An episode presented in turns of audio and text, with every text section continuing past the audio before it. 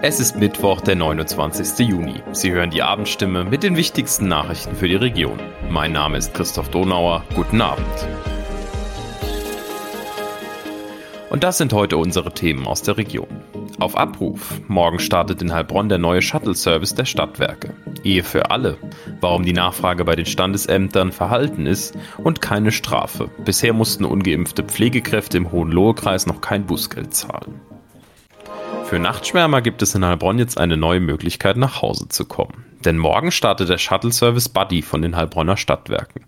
Das Ganze funktioniert so. In den Nächten auf Samstag, Sonntag und vor Feiertagen kann man das Shuttle an allen Bus- und Bahnhaltestellen in Heilbronn und Flein rufen. Dazu kommen zusätzliche Haltestellen wie etwa an der Laube in Böcking. Die Shuttles können von 0 bis 6 Uhr gerufen werden und werden von Fahrern der Taxi Heilbronn Unterland GmbH gefahren. Eingesetzt werden dabei VW Caddy, Mercedes Vito und Sprinter. Gerufen wird das Shuttle mit einer App, die ebenfalls Anfang Juli erscheinen soll.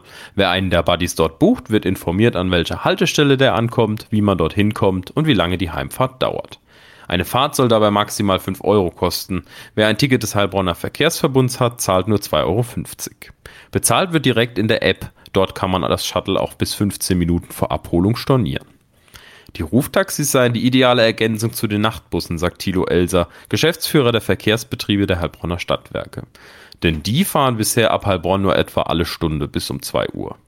Insgesamt 450.000 Euro hat die Entwicklung der App gekostet.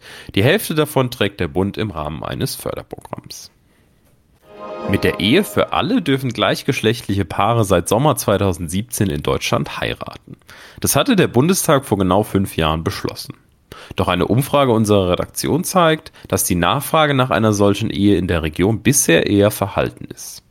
In Heilbronn wurden in den letzten fünf Jahren 19 Lebenspartnerschaften in eine Ehe umgewandelt. Außerdem haben 22 gleichgeschlechtliche Paare geheiratet.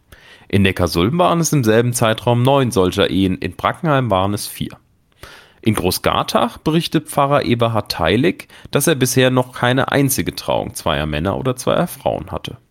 Er vermutet, dass Homosexuelle in kleinen Orten sich noch immer nicht gerne outen.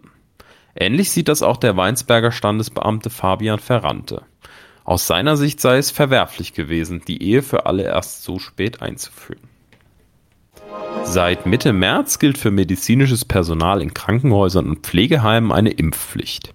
Sie müssen nachweisen, dass sie gegen das Coronavirus geimpft sind, sonst droht ein Bußgeld. Laut dem baden-württembergischen Gesundheitsministerium laufen momentan 450 Bußgeldverfahren gegen ungeimpfte Pflegekräfte. Im Hohenlohe-Kreis ist bisher jedoch kein solches Verfahren eingeleitet worden. Dort sind 110 Personen gemeldet, die ungeimpft sind und in den entsprechenden Einrichtungen arbeiten. In ganz Baden-Württemberg sind 37.000 Personen ungeimpft und müssen ihrem Gesundheitsamt nachweisen, dass sie geimpft oder genesen sind oder sich aus medizinischen Gründen nicht impfen lassen können. Laut dem Ministerium haben das inzwischen 13.000 Menschen getan. Die Bußgelder bei Verstößen betragen zwischen 250 und 300 Euro. Entschieden wird im Einzelfall. Soweit die wichtigsten Nachrichten am Abend. Mehr und ausführlichere Informationen für die Region finden Sie in unseren Zeitungen oder auf stimme.de.